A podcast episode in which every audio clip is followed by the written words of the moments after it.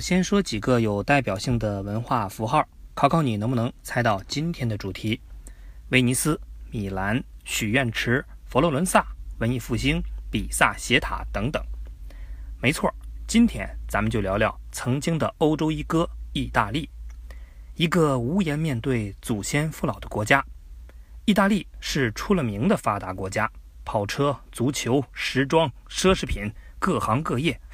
好像都挺牛逼的呀，那为啥还说他无颜面对祖宗呢？这事儿呢，得从一个叫做罗马的城市讲起。罗马是意大利的首都，但是几千年前那里还是一片鸟不拉屎的荒地。根据罗马的神话，战神马尔斯和一个凡人在这片荒地搞在一起，还生下了两个小 baby。但是大人玩够了，却把两个小孩给扔掉了。无巧不成书，一只路过的母狼善心大发，让两个孤儿吃自己的奶水，才保住了他们的性命。后来，两个兄弟长大成人，推翻了他们住的地方的一个国王，然后呢，用哥哥的名字建了一座新城，这座城就叫罗马。这个时候是公元前七百五十三年，罗马呢在地中海的沿岸，在那个靠天吃饭的年代。最黄金的 CBD 地段，莫过于适合耕种的平原和方便灌溉的河边而这两样全被罗马占了，所以罗马有了一个好开局。后来的罗马人呢，也没有打烂这一手好牌，罗马越来越大。段时间内，感觉没感觉到你的浑身某个部位跟过去不一样？你想，我很想，真的。我没觉着，我就觉着我这脸越来越大呀。对了，从一座城市变成了一个国家，罗马呢是第一个占领大面积欧洲土地的国家。最鼎盛的时期，地中海都变成了罗马的私家游泳池。而且你现在能说得出名字的大部分欧洲国家，都曾经是罗马帝国的领土。就连英国、法国人的祖先都得跪着给罗马的凯撒大帝叫爷爷。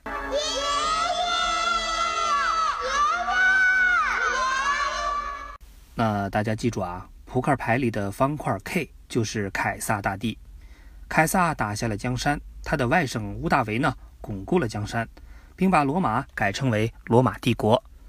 那个时候，强大无敌的罗马几乎就代表了整个欧洲。但是，起义军焚烧官府，杀戮官吏，占领城邑，战火迅速蔓延。十天之内，天下响应，京师震动。天下大势，分久必合，合久必分。罗马帝国也因为衰败，变成了东西两部分。意大利被分到了西罗马帝国，但西罗马帝国就是一个弱鸡，领导人一点没有继承祖先们的英勇，居然被来自北方的蛮族骚扰，最后直接被蛮族给灭了。而意大利也因此不再统一。分裂成了许多的小国家，大家互相圈地为王，谁也不服谁。公元一千年左右，意大利的国家两只手根本数不过来，群雄割据，战火连天，老百姓生活的那叫一个苦啊！说不定一觉醒来，自己就已经睡在战场中间了。雪上加霜的是，不但国家之间天天打来打去，连宗教斗争也变得狂热化。其实宗教不是坏东西。变味的宗教着实可怕。主宰意大利的基督教，他们敌视一切不符合圣经价值观的东西，到处迫害异教徒，各种血腥的刑具简直没法看。整个社会没有光明，所有人看不到希望。不仅意大利，连整个欧洲都是荒的一批，被称为黑暗的中世纪。这种状况持续了一千多年，曙光终于在意大利。出现了。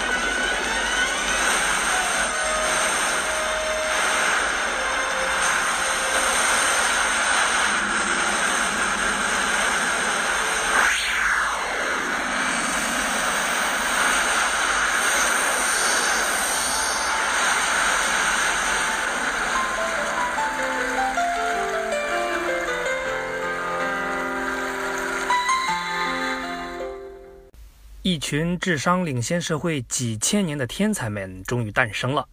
从十四世纪开始呢，各种各样的艺术品开始洗涤人们的心灵，要大家对生活充满希望。这就是著名的文艺复兴。不过你别误会，文艺复兴总归还是精英阶层的游戏，对于大多数老百姓来说，该苦逼还是苦逼的。说白了，文艺复兴只是先让有钱人恢复了对生活的激情。让生命多一些开心，让岁月多一些辉煌，让人生多一些精彩，让生命让生命多一些精彩。生命是如此的美丽，让我们祝福着所有，让我们祝福生命照相们，让让我们祝福着生命如此的精彩。走过岁月的更迭，走过风雨的人生，让生命还原它的辉煌。走过风雨的岁月，生命是如此的精彩。天下风光在在峨眉，峨眉风光在此处。我们共同走过辉煌，我们共同祝福朋友。走过生命所有的春夏秋冬，我们祝福这所有的所有。看到没有，热情很关键。于是热情来了，葡萄牙人和西班牙人都去航海，开创了大航海时代。而波兰人呢，重新相信科学，为哥白尼证明，让大家承认地球是绕着太阳转的。至于意大利这个文艺复兴的发源地，由于国家都没有统一，思想再解放也没什么卵用。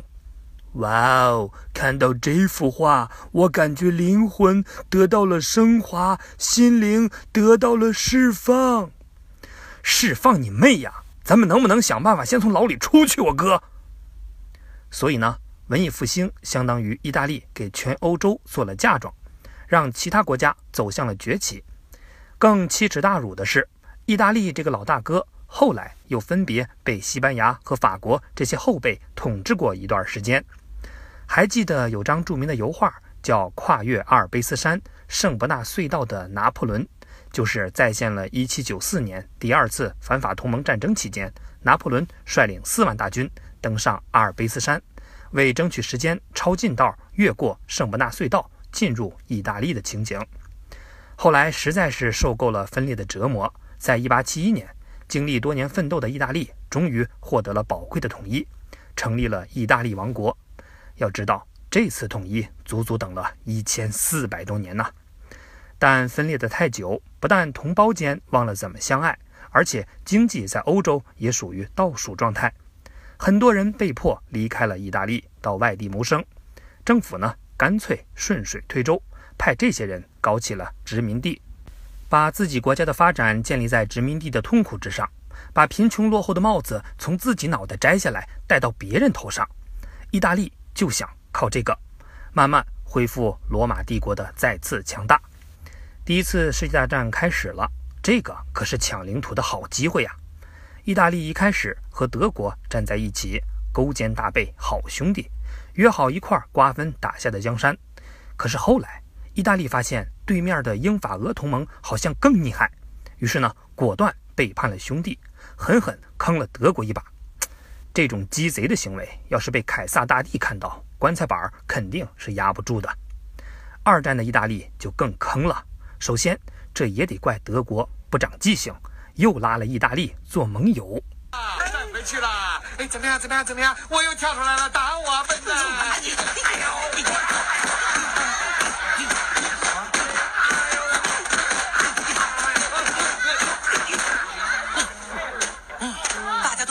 是他叫我打，我才打的。像这种要求，我这辈子没见过。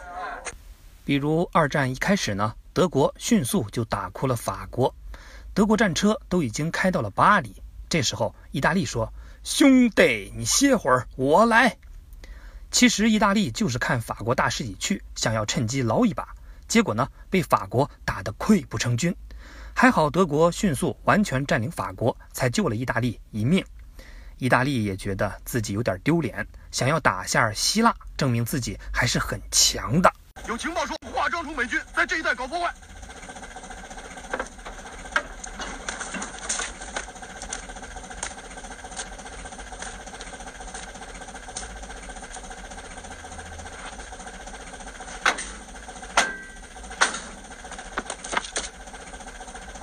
老家在哪里啊？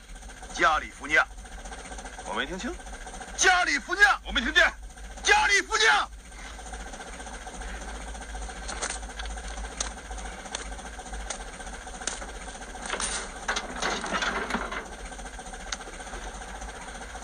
我晋升你为上士，我的加利福尼亚男孩。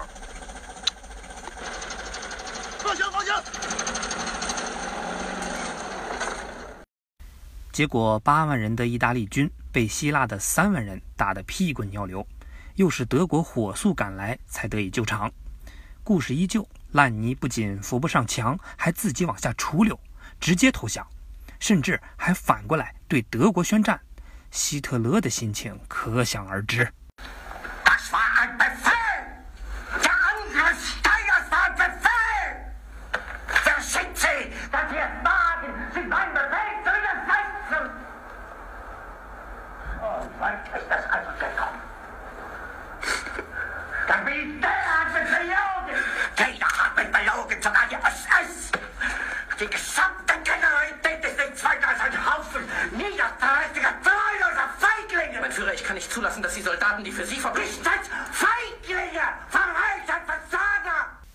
后来，历史对意大利这一段的总结就是：如果意大利不加入德国战队，就相当于德国增加了十个师的力量，不添乱就是对德国最大的安慰。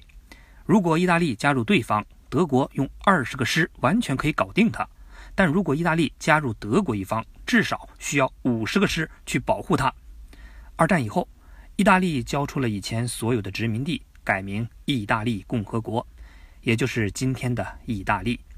反观今天的意大利，早已没有了祖先罗马人的英勇好战，反而是欧洲最会享受生活的人。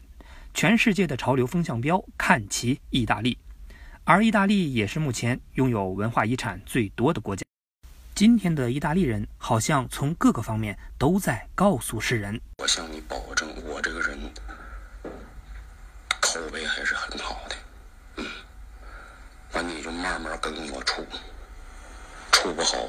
你自己找原因。打什么架？享受生活不比任何事情更重要吗？也许这一点，许多国家真的要向意大利学习。